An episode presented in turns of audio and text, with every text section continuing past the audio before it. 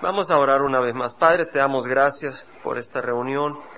Te rogamos que derrames tu Santo Espíritu, como hemos orado, Padre, que nos dé sabiduría, nos des entendimiento. Padre Santo, que tu nombre sea glorificado, tu nombre santísimo, Padre Santo, sea glorificado, que tu palabra sea proclamada, que nos des entendimiento y que recibamos de ti en nombre de Cristo Jesús. Amén. Estamos en el libro de Números, capítulo 34. Moisés y el pueblo de Israel está por entrar a la tierra prometida, están al este del río Jordán. Moisés está a punto de ser llamado por el Señor a su presencia y Josué a tomar la dirección del pueblo de Dios. Y recibe las instrucciones finales Moisés para el pueblo de Dios antes de que él fuera a su encuentro con Dios. Y dice que entonces habló Jehová a Moisés diciendo, manda a los hijos de Israel y diles, cuando entréis en la tierra de Canaán, esta es la tierra que os tocará como herencia, la tierra de Canaán según sus fronteras.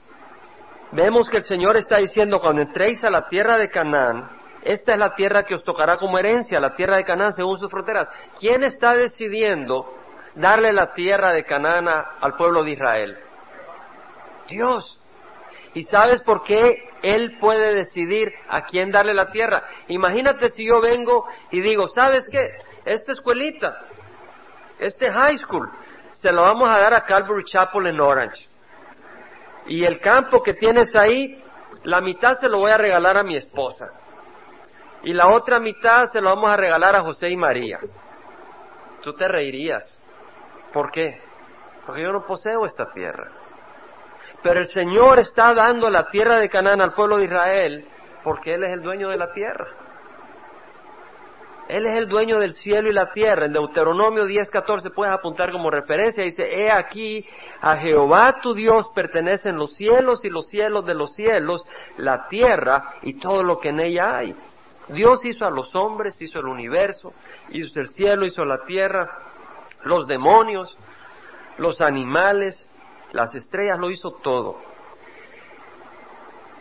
Isaías, 700 años antes del tiempo de Jesucristo, profetizó de que Ciro, y lo mencionó por nombre, que Dios iba a levantar a un líder del imperio persa, y que ese líder que se iba a llamar Ciro no, ni siquiera había nacido, fue 140, 150 años antes que, que existiera que ese hombre que se llamaba Ciro iba a traer al pueblo de Israel de regreso a la tierra prometida, porque ellos posteriormente se prostituyeron, ofendieron al Señor, caminaron en pecado y Dios los mandó al cautiverio y fueron cautivos por Babilonia. Pero el Señor dijo que los iba a regresar. Y setenta años después de la primera de la primer grupo de, israelitas que salieron exiliados y cautivos, de acuerdo a la profecía de Jeremías, regresaron de acuerdo a la profecía de Isaías que decía Ciro lo iba a traer. Y, y dice la palabra del Señor, así dice Ciro, rey de Persia, este hombre, al darse cuenta el poder del Dios de Israel, dice, así dice Ciro, rey de Persia, Jehová, el Dios de los cielos, me ha dado todos los reinos de la tierra. Este hombre reconoce que él era rey porque Dios le había dado el poder. Él lo agarró a la fuerza. Él lo agarró, pero fue Dios el que lo permitió, fue Dios el que fue moviendo las cosas para que este hombre llegara al poder y tomara control de todo el imperio persa. Dice, y Él me ha designado para que le edifique una casa en Jerusalén que está en Judá. En Nehemías leemos que los levitas en esta oración dicen, solo tú eres Jehová, tú hiciste los cielos, los cielos de los cielos con todo su ejército, la tierra y todo lo que en ella hay, los mares y todo lo que en ellos hay, tú das vida a todos ellos, y el ejército de los cielos se postra ante ti, es decir, los ángeles. Tú eres Jehová Dios que escogiste a Abraham, lo sacaste de Ur de los caldeos y le diste por nombre Abraham. Abraham quiere decir eh, hombre exaltado, o padre exaltado, perdón. Y Abraham quiere decir padre de una gran multitud. Dios le dijo, no eres un padre exaltado, eres padre de una gran multitud porque te vas a ser padre de una nación tremenda. sus hijos son tan, tanto, tan numerosos, más numerosos que la arena del mar, que las estrellas del cielo. Y dice esta oración, hallaste fiel su corazón, es decir, el corazón de Abraham, e hiciste con él un pacto para darle la tierra del cananeo, del Eteo, del Amorreo, del Fereceo, del Jebuseo y del Jerjeseo, para darle a descendencia, a su descendencia, y has cumplido tu palabra porque eres justo. En otras palabras, Dios le da la tierra de Canaán al pueblo de Israel. Israel era Jacob, hijo de Isaac, hijo de Abraham. Dios se le había prometido a Abraham esta tierra. ¿Era acaso Dios injusto con los cananeos? No. Dios le dio tiempo a los cananeos que se arrepintieran de quemar a sus hijos en sacrificios religiosos para obtener buena, buena agricultura, que se arrepintieran de sus prostituciones, de sus idolatrías, pero no lo hicieron. Entonces Dios sacó a esa gente y metió al pueblo de Israel ahí. Se la dio el Señor. El Dios es justo. Dios pone y quita a hombres en autoridad. Cuando Pilatos le dijo a Jesús, ¿no me contestas? ¿No sabes que tengo poder para soltarte o crucificarte? Jesús le dijo, ninguna autoridad tendría sobre mí si no te hubiera sido dada desde arriba. Por eso el que me entregó a ti tiene mayor pecado. Quiere decir que Pilatos estaba en la posición de gobernador porque ¿quién le permitió esa autoridad? Dios. Y Pilato no fue un buen hombre. Dios lo permitió. Dios establece quién está en autoridad. Cuando hay personas como en Irak, ¿quién es el que está de presidente de Irak? Saddam Hussein. No es un hombre bueno. ¿Quién le ha dado la autoridad a Saddam Hussein? Dios. Dios lo permite. Dios tiene un propósito dentro de todo. Jesucristo le habló a los discípulos y le dijo antes de subir, toda autoridad me ha sido dada en el cielo y en la tierra. Toda la autoridad del cielo, la tierra, los ángeles, los demonios, todo está en las manos de Jesús. Quiere decir que Dios está en control, pero no está ciego, porque tú ves injusticia. Tú ves hombres con autoridad como eh, Saddam Hussein, o hombres corruptos, aún dentro de los Estados Unidos, en autoridad, o en tu trabajo. Pero el Señor no se tarda en cumplir su promesa, según algunos entienden la tardanza. Él es paciente, no queriendo que nadie perezca, sino que todos vengan al arrepentimiento. Dios está teniendo paciencia, queriendo que la gente venga al arrepentimiento. Un día será todo glorioso y nuevo. Ciertamente vivo yo, dice el Señor, que toda la tierra será llena de la gloria de Jehová. Dios tiene control del cielo y la tierra. En los versículos 3 al 15 leemos entonces de que el Señor, a través de Moisés, empieza a definir los límites de la tierra prometida. Dios le dice a Israel cuáles son sus límites. Dios le establece el área donde Israel va a vivir y se lo define claramente. Versículo 3 dice, vuestro límite sur será desde el desierto de Sin. Eso está al sur, al sur del mar muerto, al noroeste de la tierra de Edom. Y su término será al sur del Cades Barnea, y llegará a Hazaradar y continuará hasta Asmón y la frontera cambiará de dirección de Asmón al torrente de Egipto, es decir, al río de Egipto. O sea que aquí está el mar muerto y estaba hablando que desde el desierto de Sin pasara hasta lo que era el río de Egipto, que estaba lindando hacia el mar Mediterráneo, y su término será el mar, es decir, el mar Mediterráneo. En cuanto a la frontera occidental, o sea, al oeste, tendréis el mar grande, es decir, el mar Mediterráneo. Esta es su costa, esta será vuestra frontera occidental. Y esta será vuestra frontera norte. Trazaréis la línea fronteriza desde el mar grande, es decir, el mar Mediterráneo, hasta el monte Or. Este no es el monte Or donde murió Aarón, sino que está al norte, y es el área donde se conoce también como Mont Hermón. Trazaréis una línea desde el monte Or hasta Lebo Hamat, o sea que del mar Mediterráneo, o sea, estaba hablando de la parte sur, o sea, al sur del mar muerto, llegabas hasta el mar Mediterráneo, en el área del río de Egipto, y luego subía en la costa occidental por el mar Mediterráneo, y luego vemos de que llegaba hasta el monte Or. Y luego dice, trazarías, trazaréis una línea desde el monte Or hasta Lebo Hamat, o decir, la, puerta de Hamat, y el término de la frontera será Sedad, y la frontera seguirá hasta Sifrón, y su término será hasta Hazarenán. Esta será vuestra frontera norte. O sea, le está diciendo el área sur, el área occidental, el área norte, y luego regresa hasta el mar de Galilea. Por eso dice, la frontera descenderá de Sefamarribla sobre el lado oriental de Ain, y la frontera descenderá y alcanzará la ribera sobre el lado oriental del mar de Cineret. El mar de Cineret es el mar de Galilea. Y la frontera descenderá al Jordán y su término será el mar salado. Esta será vuestra tierra según su frontera alrededor. Vemos que está dando como límite el río Jordán, pero si ustedes se acuerdan, el Señor le dio a la tierra al este de Jordán a tres tribus, a Rubén, a Gad y a la media tribu de Manasés.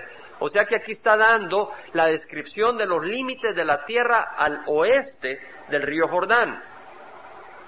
La descripción del este del río Jordán ya la conocemos porque los pueblos, esas tres tribus, tomaron territorio antes de que el pueblo de Israel pasara a tomar territorio del lado occidental. Vemos acá los detalles. El Señor es un Dios de detalle. El Señor, eh, hermanos, dice, ¿por qué estás hablando que Dios tiene control de la tierra? Porque es muy importante. Es muy importante para ti y para mí. Si Dios es dueño de la tierra es muy importante, porque yo ya te mostré que si yo no soy dueño de esta tierra, yo no puedo darte nada a ti. No te puedo dar este territorio, no te puedo dar este espacio para la iglesia, lo tenemos que rentar, hay otro dueño. No le puedo regalar el campo a mis amigos. Pero si Dios es dueño de la tierra, Él puede hacer con ella lo que quiere y me puede dar a mí lo que Él me quiera dar de esta tierra y te puede dar a ti lo que Él quiera darte. Te puede dar todas las bendiciones que Él quiera porque Él es dueño de la tierra. Y también nos damos cuenta que nuestro Dios no es ciego a los detalles, de acuerdo a evolución, sí. No existe Dios, sino que las cosas ocurren por accidente. No, hay un Dios que está en control directo de todo lo que está ocurriendo. No se cae un pajarillo sin que Dios lo permita. Tiene que pedir permiso. Es decir, Dios es el que está en total control. Vemos en el versículo 13 que entonces Moisés dio orden a los hijos de Israel diciendo, esta es la tierra que repartiréis por sorteo entre vosotros como posesión, la cual Jehová ha ordenado dar a las nueve y media tribus. Ahora, esta tierra se la da a ellos, pero ellos la tenían que tomar. Y Dios iba a vencerlos, vencer al enemigo, la batalla es del Señor. Ahora dice, pues la tribu de los hijos de Rubén ha recibido los suyos según sus casas paternas, y la tribu de los hijos de Gad según sus casas paternas, y la media tribu de Manasés ha recibido su posesión. Ya esto lo estudiamos lo mencionamos, Rubén, eh, Gad y la media tribu de Manasés yendo hasta la área de Basán. Y luego dice, entonces habló, entonces habló Jehová a Moisés diciendo, estos son los nombres de los hombres que os repartirán la tierra por heredad, el sacerdote Eleazar y Josué hijo de Nun. De cada tribu tomarás un jefe para repartir la tierra por heredad. Hermanos, veamos a ver si dice lo siguiente, pongan atención. ¿Será que dice habló el Señor a Moisés diciendo, escoge a los hombres para que repartan la tierra por heredad. ¿Verdad que no dice eso? Dice, estos son los hombres. El Señor se preocupa de cada detalle. Y dice, la tierra va a ser distribuida, pero estos son los hombres que repartirán la tierra por heredad. El sacerdote Eleazar, Josué hijo de Nun, líder que iba a tomar la dirección del pueblo de Israel. De cada tribu tomarás un jefe y empieza a dar los nombres de los jefes. El versículo 29 dice, estos son los que Jehová mandó que repartieran la heredad a los hijos de Israel en la tierra de Canaán. Hermanos, el Señor es un Dios de detalle. El Señor no se le escapa nada. Dios está en control. Dios es dueño de la tierra. ¿Y por qué hay tanta maldad? Mira, cuando el hombre pecó, el hombre tenía autoridad para dirigir las cosas de la tierra. Dios se la dio al hombre. El hombre tiene esa autoridad para dirigir las cosas en la tierra. Pero cuando el hombre pecó, él se hizo siervo de Satanás. Porque en vez de creerle al Señor, él le creyó a Satanás. Y se hizo esclavo del pecado, se hizo esclavo de Satanás. Entonces esta tierra está bajo la autoridad de Satanás. Pero la autoridad de Satanás está por debajo de la autoridad de Dios. Y Dios lo permite para escoger a sus hijos de los que son hijos de la oscuridad. Y Él tiene su propósito porque en esta tierra está naciendo y se está produciendo un pueblo cada día más grande que le pertenece a Dios. Es una minoría del mundo, pero cada vez, cada año, nacen nuevas personas que van a nacer de nuevo y van a recibir a Cristo y incrementan el reino de los cielos y son nuestros hermanos y nuestras hermanas en el momento que reciben a Cristo. Dios tiene su propósito. Y si Dios está en control, vemos que Dios también se ocupa de su pueblo. Porque Dios está diciendo, sabes, no me pongas a cualquiera a distribuir la tierra, a estas personas me las pones a distribuir la tierra. vemos que el Señor se ocupa de todas las cosas. Y el Señor se ocupa de cuáles son los límites. Entonces tú dices, yo, yo quiero esto, yo quiero lo otro. Sabes, el Señor escoge los límites de bendiciones. Y el Señor te quiere dar bendiciones sin límites. Pero depende de tu corazón que quiera recibir toda la gracia del Señor. Ahora, en Mateo el Señor nos dice, no os preocupéis por vuestra vida, qué comeréis o qué beberéis, ni por vuestro cuerpo qué vestiréis. ¿No es la vida más que el alimento y el cuerpo más que la ropa? Mirad las aves del cielo que no siembran ni ciegan, ni recogen en graneros, y sin embargo vuestro Padre Celestial las alimenta. ¿No sois vosotros de mucho más valor que ellas? O sea que el Señor nos recuerda de que Él está en control y Él es dueño de toda la tierra. Y el Señor nos dice, vimos cómo Él se preocupa por los detalles y el Señor se preocupa por los detalles en nuestra propia vida. Y nos dice, no os preocupéis por vuestra vida. ¿Qué comeréis? ¿Me alcanzará para la comida para dentro de un mes? ¿O qué beberéis? ¿O, qué vestiréis? Y el Señor dice, eh, la vida es más que la comida, el alimento, y el cuerpo más que la ropa. Y dice, mirad las aves del cielo, no siembran, no ciegan, no recogen en graneros, y sin embargo vuestra Padre las alimenta. Dios alimenta a las aves. Dice, ¿y no sois tú de más valor?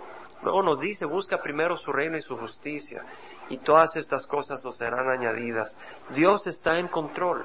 No es Satanás quien está en control. Dios está en control.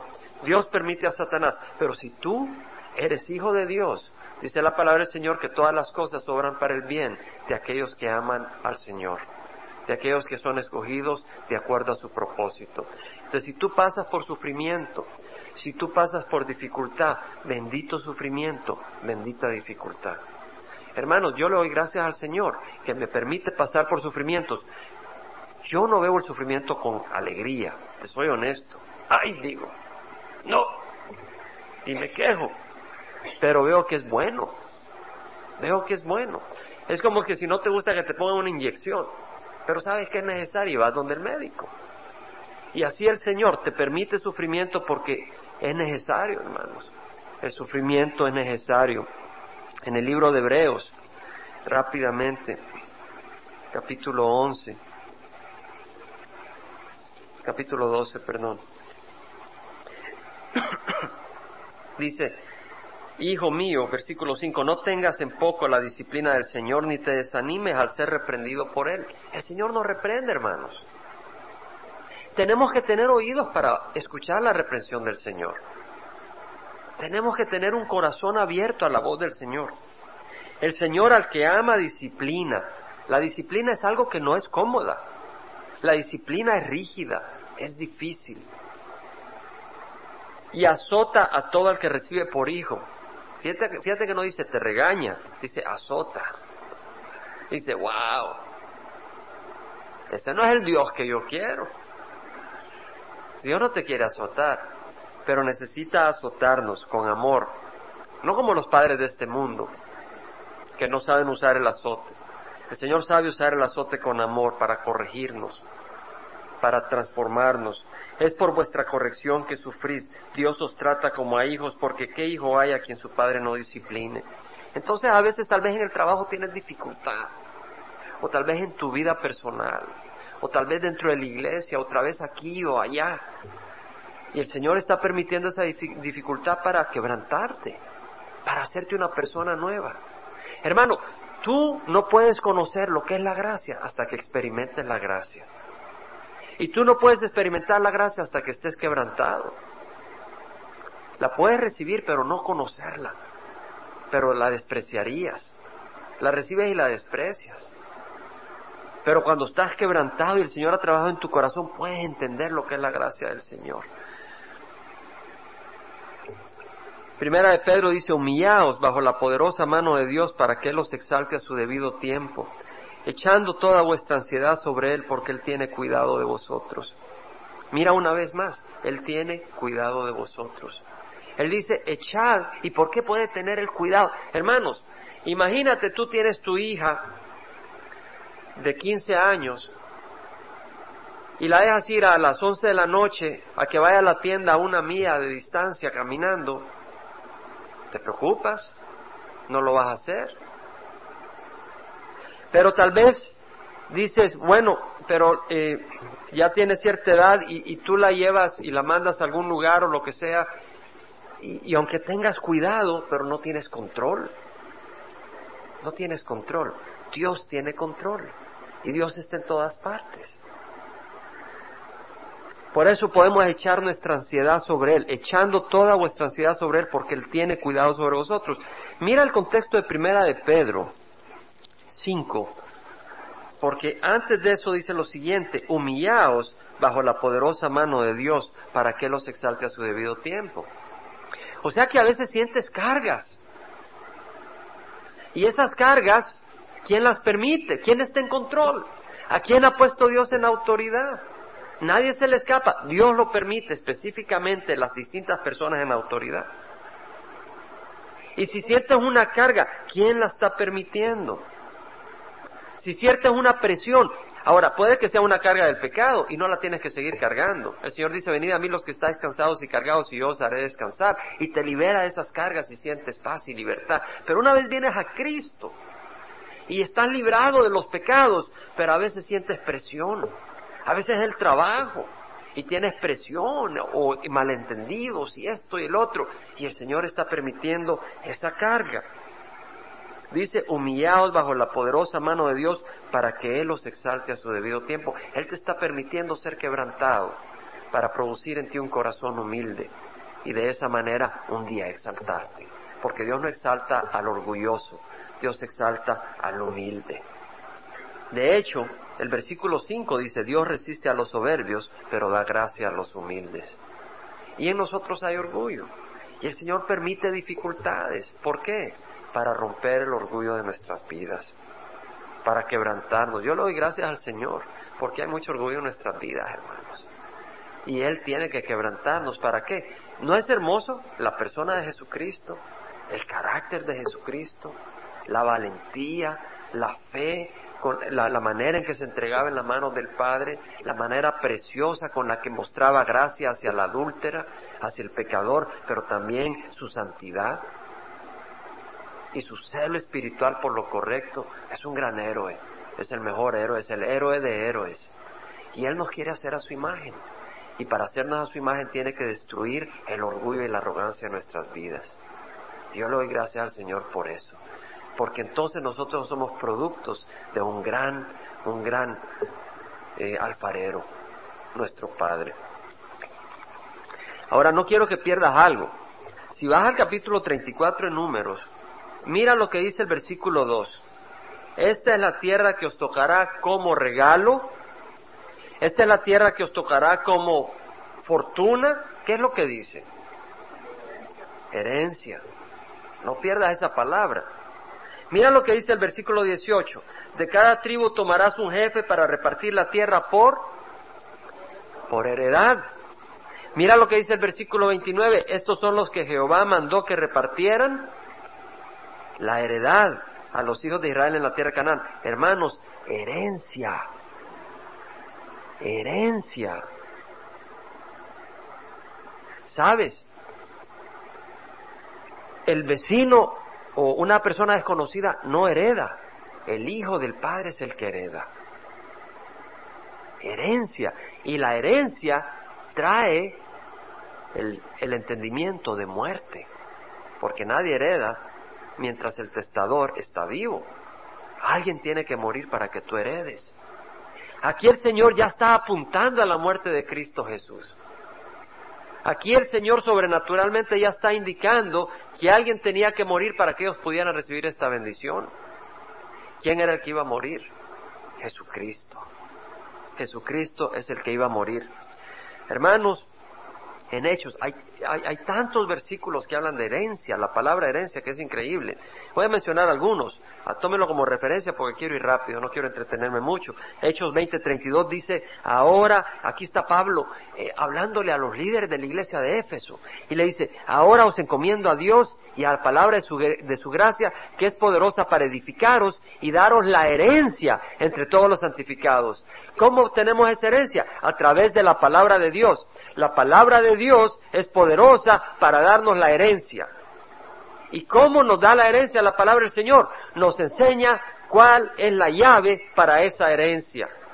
Y en Hechos 26, libro de Hechos, versículo 26, nos dice claramente, aquí está Pablo dando su testimonio y dice de que Dios lo había llamado a él como un, como un siervo para, para abrirle los ojos a los gentiles versículo 18, a fin de que se vuelvan de la oscuridad a la luz y del dominio de Satanás a Dios. Este mundo está bajo el dominio de Satanás, pero este mundo a quién le pertenece? ¿A quién, hermanos? ¿Y a quién le pertenece Satanás? A Dios. Pues no creas que Satanás es independiente, es rebelde, pero Dios está sobre él. Dios posee todo y a Satanás lo va a poner en el lago de fuego y azufre para toda la eternidad. Pero ahora lo ha dejado libre. Es como que si tú tengas un perro malo, pero a ti te pertenezca. Es un perro rabioso y malo y tú haces con él lo que quieres. Y Satanás es un león destructor que busca destruir al pueblo de Dios y la, y la creación de Dios y Dios tiene un lugar apuntado para él y para todos aquellos que rehusan la sangre del Señor y el amor de Dios porque entonces son hijos del príncipe de la oscuridad. Pero dice, y del dominio de Satanás a Dios, para que reciban por la fe en mí. Fíjate, aquí está hablando de lo que el Señor le había dicho a Jesús, o lo que Jesucristo le dijo, perdón, a Pablo, lo que Jesucristo le dijo a Pablo, está dando su testimonio, cómo Pablo, eh, el Señor lo agarró cuando iba camino a Damascus y cómo el Señor le habló y le dijo que lo había llamado para ser una luz entre los gentiles y llevar el Evangelio. Y aquí está compartiendo lo que el Señor le dijo, le dice, para que abra sus ojos de los gentiles, para eso te he llamado, a fin de que se vuelvan de la oscuridad a la luz y del dominio de Satanás a Dios, para que reciban por la fe en mí el perdón de pecados y, ¿qué dice? Herencia entre los que han sido santificados. Entonces, esa herencia se recibe a través de la palabra de Dios que nos enseña cómo, y aquí nos enseña a través de quién, a través de la fe en Jesucristo, no es a través de obras. Amén. Entonces nosotros recibimos la herencia divina a través de la fe en Jesucristo. No es a través de nuestras obras, no es a través de nuestras conciencias, no es a través de lo que creemos que es bueno lo que creemos que es malo, es a través de poner la fe en Jesucristo. Imagínate qué cosa más grande. Porque Jeremías dice, maldito el hombre que confía en el hombre, bendito el que confía en Jehová. Y si Jesucristo no es Jehová, eres maldito si tú pones la fe en Jesucristo. Amén. Póntete a pensar. Aquí dice que Jesús mismo le dijo para que reciban por la fe en mí el perdón de los pecados. Hermano, esta herencia no dice que es para todos los que profesan salvación por a través de su boca. ¿Cierto? Es a los que tienen una fe verdadera. Y estoy haciendo mucho esta diferencia. Y ustedes me han oído que estoy recalcando mucho esta diferencia. Hermanos, porque mi deseo no es oír una profesión de fe de sus labios nomás, sino una conversión en el corazón. Queremos ver ese fruto de su vida. Y si no hay fruto, no hay vida. Ayer estábamos compartiendo en esta área y vi a un señor que estaba cortando ramas y ya estaban cayendo las ramas. Y me le acerqué y le digo, Señor, le digo, se llama refugio. el refugio, le digo, y si yo agarro una de esas ramas, eh, eh, la puedo eh, enterrar para que produzca un arbolito bonito. No, me dice, una vez cortado, no sabía por dónde venía yo, me dice, una vez cortado, esa rama ya está muerta. Le digo, ¿sabe? El que no está unido a Cristo está igual de muerto. Y si tú estás unido a Cristo, vas a producir fruto. ¿Cierto? Eso es lo que dice el Señor. Entonces, hermanos, la invitación es a estar unidos a Cristo. La invitación es realmente a creer en Jesús, en sus promesas. ¿Por qué vamos a dudar de Jesús? La invitación es estar fundado en Jesucristo y va a haber ese fruto del Señor ese fruto hermoso. En Hebreos lo puedes tomar como referencia, 9, 15 al 17, habla de la necesidad de que para que haya una herencia tiene que morir el testador, y ese testador es Jesucristo, ya lo mencionamos. Ahora, ¿qué es el requisito entonces para poder recibir herencia? Es la fe en Jesucristo. ¿Qué es lo que hace la fe en Jesucristo? Te hace hijo de Dios. ¿Cierto? Mira, si tú vas a un padre, estoy hablando padre de, hijos, y le dices, cuando tú te mueras yo voy a tener parte de la herencia que tú dejes, él te va a decir, no, yo se la estoy dejando a mis hijos, estás loco. Y no te estoy dando nada, se la estoy dando a mis hijos, no a ti. No, pero dame a mí un pedazo. No, no te voy a dar nada. Y nosotros al poner nuestra fe, como dice la palabra del Señor, a los suyos vino y los suyos no le recibieron, pero a los que le recibieron les dio el derecho de ser llamados hijos de Dios. Y si tú recibes a Jesucristo y no lo has recibido, y si ya lo has recibido y tú le perteneces, recuerda, tienes una herencia eterna. Y no es base a tus obras, sino a que le perteneces a Dios. Y Jesús dio su sangre en la cruz para testar, para dar. Y Pablo habla de que esa es una herencia incorruptible, no se corrompe. Si alguien te da una casa, es un problema. No está bonito que te la regalen, pero se va a arruinar el techo, se va a arruinar la tubería, vas a tener que cortar el pasto, vas a tener que... O sea, es una herencia corruptible. Pero Dios nos da una herencia incorruptible, inmaculada, es decir, sin mancha. Toda herencia tiene manchas. Si te regalan una casa de herencia, tiene manchas. Tienes que pintarla, tienes que hacer esto, tienes que hacer lo otro, tienes que ir donde el abogado, esto y lo otro. Esta es una herencia inmaculada, perfecta, que no se marchitará, reservada en los cielos para vosotros. Creed en Dios, creed también en mí. En la casa de mi Padre hay muchas moradas, si no fuera así os lo hubiera dicho, porque me voy, y si me voy, pues a preparar eh, un lugar para ustedes y si me voy, vendré otra vez para que ustedes estén conmigo. El Señor nos está dando esas moradas celestiales. La pregunta es, ¿le pertenece al Señor? Y es muy fácil. Romanos nos habla, y ahí vamos a terminar en Romanos 8. Agarra Romanos 8, versículo 13. Mira lo que dice, si vivís conforme a la carne, habréis de morir. Es decir, si tú vives en celos, constantes celos.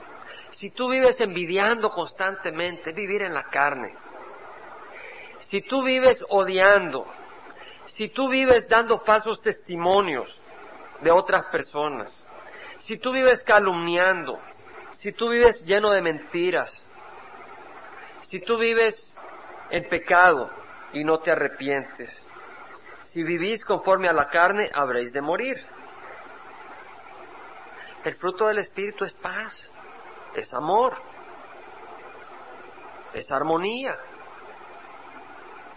Si vives por el Espíritu, hace morir las obras de la carne, viviréis.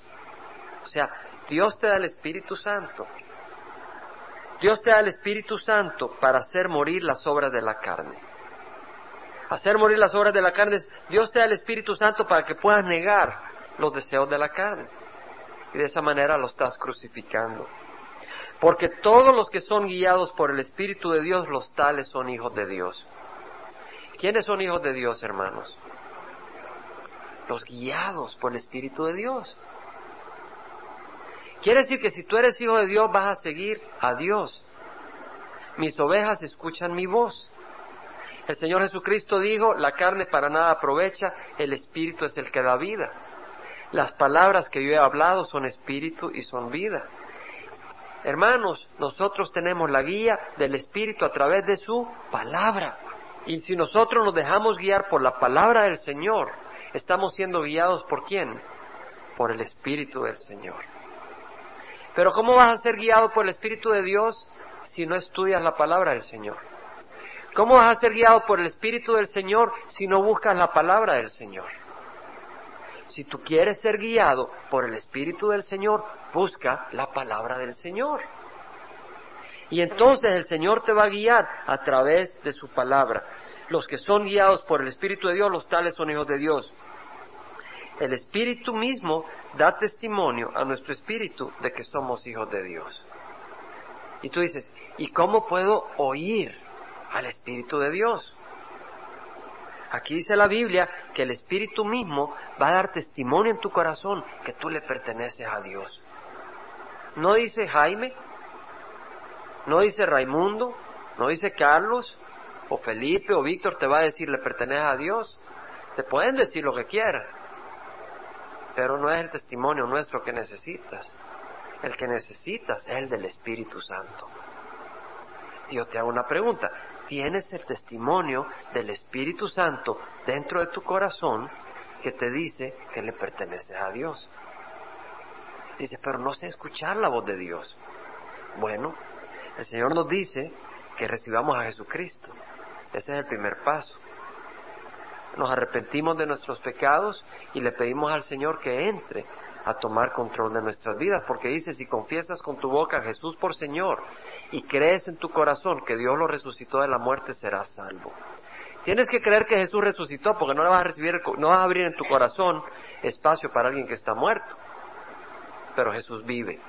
Si tú crees que Jesús vive, ahora lo tienes que recibir como Señor de tu vida. Y al recibirlo como Señor, vas a escuchar su voz. Vas a escuchar su voz al estudiar la palabra del Señor.